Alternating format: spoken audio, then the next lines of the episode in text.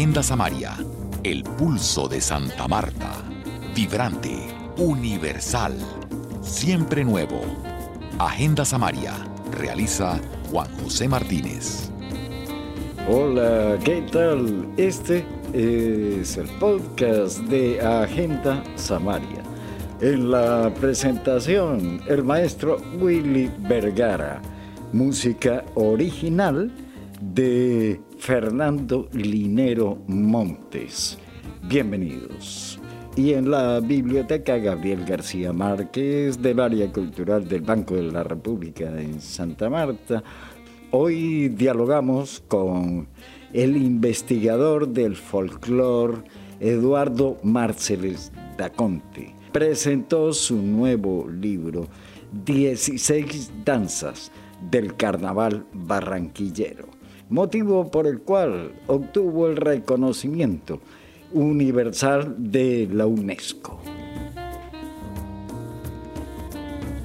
Maestro Marcelo Daconte, de nuevo en Santa Marta. Recordamos Recursos de la Imaginación, un libro que promovía una investigación realizada por él, financiada por algunas entidades, en donde se hacía un inventario de artistas del Caribe. De eso estamos hablando de cuántos años eso hace. Fue, eso fue hace unos 10 años, eh, entre 10 y 12 años realmente pero la idea era realmente ubicar al arte del Caribe en el contexto histórico, ¿no? Eh, resaltando los artistas que hasta ese momento se habían distinguido, digamos, en el mundo del arte, sobre todo eh, los, entre los ya veteranos y los más jóvenes, este, y no solamente de Santa Marta, sino de toda la región Caribe. Del Caribe. Bueno, este, este antecedente, eh, si tiene algo que ver con el lanzamiento nuevo, eh, es la circunstancia de hacer realmente, dejar por escrito un testimonio de lo que es un patrimonio inmaterial de la humanidad, que son 16 danzas. y de eso nos preocupa que las innovaciones de las danzas, las creaciones coreográficas nuevas, el espíritu joven, quede como marginado de esa visión.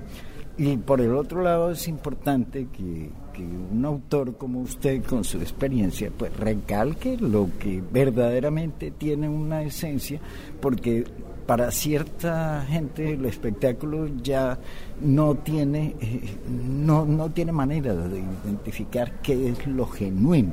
Y eso mencionan en su libro. Sí, no, el libro enfoca las danzas tradicionales, eh, patrimoniales además, eh, en, hace, en 2013 se hizo una investigación minuciosa sobre, las, sobre el carnaval, que fue el documento de como de 300 páginas que se llevó a la UNESCO para eventualmente declarar el carnaval como obra maestra del patrimonio oral e inmaterial de la humanidad, ¿no? Y em, eh, con esa circunstancia, pues el carnaval logró pues una proyección internacional muy importante.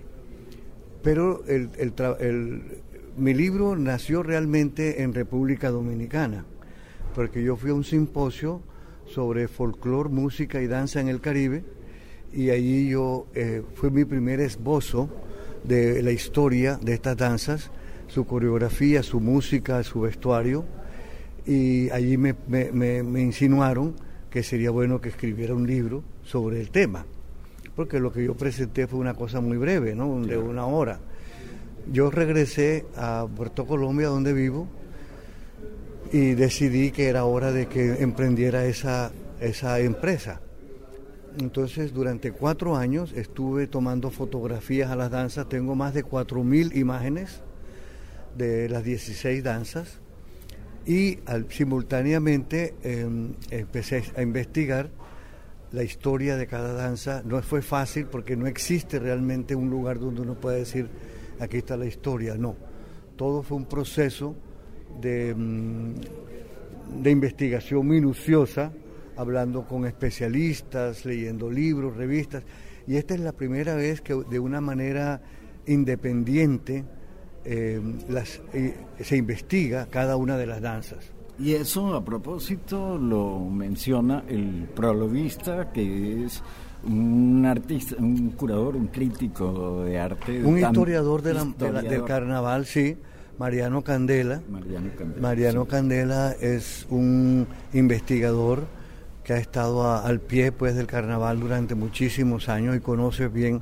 Él fue uno de mis asesores. Sí, eh, a propósito, él dice que es el primer libro que toca ese aspecto, pero pensamos nosotros y pensaría cualquiera que hay un mar de documentos, de investigaciones regadas por todas partes, que eh, ya están publicadas además. Entonces, ¿quién reúne eso? O la reunión que hace usted es, un testimonio como más emotivo de su visión de artista para decir algo en un momento dado. Exacto, sí, la visión que yo tengo o lo que yo quise hacer fue un libro que recogiera eh, las, incluso las diferentes versiones que existen sobre ciertas danzas, por, por ejemplo su procedencia.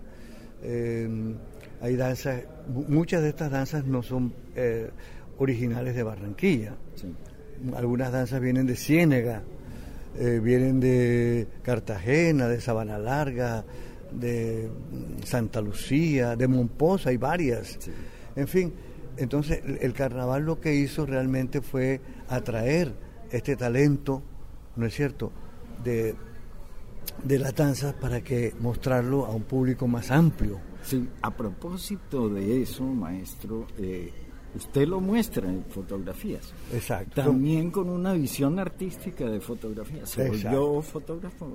No, yo siempre he sido fotógrafo, pero nunca eh, me he llamado autodenominado fotógrafo. Pero ¿es un libro de fotografía? No. ¿Es un libro de historia? No, eso combina, combina, combina. Es, una combinación. Una expresión y un postulado casi para la historia con sello de identidad propia y autogestionado y autofinanciado. Sí, sí, sí. A mí me, me ayudó fundamentalmente una fundación alemana que me compró 200 libros de antemano, incluso antes de tenerlos impresos y una fundación en Nueva York me compró 100 y con esos 300 libros ya vendidos logramos financiar el 80%. Arrancamos la aventura. Sí, arrancamos en el diseño. Hay un, presente de libro que fue el Carnaval de Barranquilla con fotografías de los principales reporteros gráficos, con Vicky, con Nereo. Correcto. E, ¿Ese qué diferencia No, hay, de libros del Carnaval hay cualquier cantidad. Lo que pasa es que esta es la primera vez, la primera vez que reúne en un, en un libro la identidad, la historia, la coreografía, el vestuario, la música, las características de estas 16 danzas, exclusivamente. Yo no hablo de carrozas, de los otros disfraces, de la historia, no. Esto de la historia del carnaval. que Esto es un adelanto de la conferencia, porque Agenda Samaria se lo robó al Banco de la República. Maestro Marcelo Marcelo. Bueno, eh, muchísimas gracias. Gracias a ti, por con mucho gusto. Samaria. Con mucho gusto, te agradezco mucho.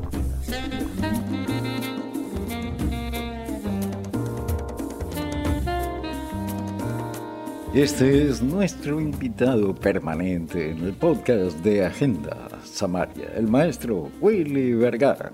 Estoy en la Radio Nacional de Colombia, 64 estaciones en FM a lo largo y ancho del país.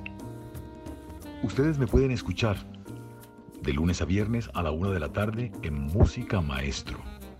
Los sábados al mediodía hacemos un conteo de las 20 canciones más importantes cada semana, es el Top 20. Los viernes en la noche, amanecer de sábado.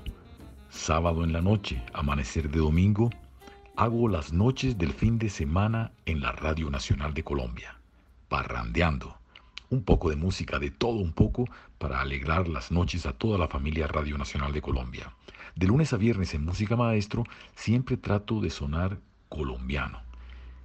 Que todo el mundo oiga, escuche y se dé cuenta de lo que tenemos, de nuestros talentos, nuestros artistas, las nuevas propuestas, la música de catálogo, la música de siempre y bueno, lo nuevo que tenemos. Hay mucha producción, muchos artistas, cantantes eh, femeninas, cantantes masculinos, sí, hombres y mujeres.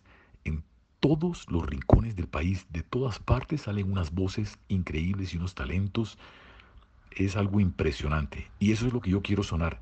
Trato de sonar siempre Colombia, que suene lo de nuestro país, porque creo que esa es la visión y la misión de la Radio Nacional de Colombia acompañar a los colombianos al servicio del país y que sepamos qué es lo que tenemos, qué es lo que tenemos, porque muchas veces las cosas cuando las tenemos tan cerca no las vemos, no las apreciamos, no las escuchamos.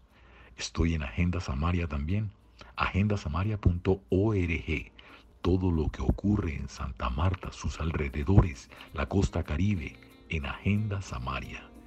Así que, a chequearme, si quieren, si quieren escuchar buena música y si quieren conocer lo nuevo, lo que suena, lo que pasa en Colombia.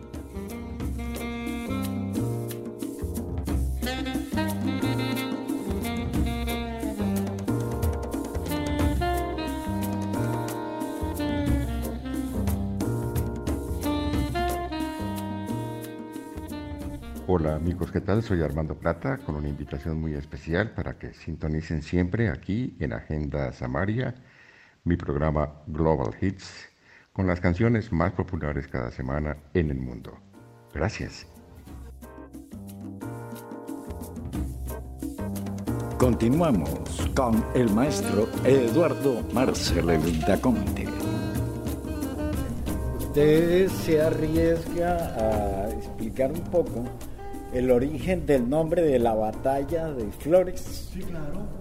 Cuando terminó la, cuando terminó la, eh, la, guerra de los mil días, que todos sabemos que aquí en Ciénega se desarrollaron, se desarrolló una de las batallas más eh, grandes, digamos, de, la, guerra de los mil días, del 99 al 2002, al, a 1902, cuando termina la, eh, la, batalla, digo, la, guerra de los mil días, y surge el, desfile, no tenía nombre, era el desfile de carnaval, se inicia el carnaval. Entonces propusieron que en lugar de balas que se habían hecho durante la guerra de los mil días, debían lanzarse flores. Como los hippies eventualmente retomaron eso. ¿Ah, haz, el amor, no la guerra, y mire, te doy una flor, no, una rosa, una, una flor cualquiera. Eso era, eso era una de las características, digamos, y entonces la gente empezó a lanzarse flores. Las reinas, desde sus carrozas, lanzaban flores, lanzaban flores. Y yo me acuerdo de, cuando estaba pequeño que tiraban, oye, no tiran flores, pero sí tiran, ah, hubo épocas que habían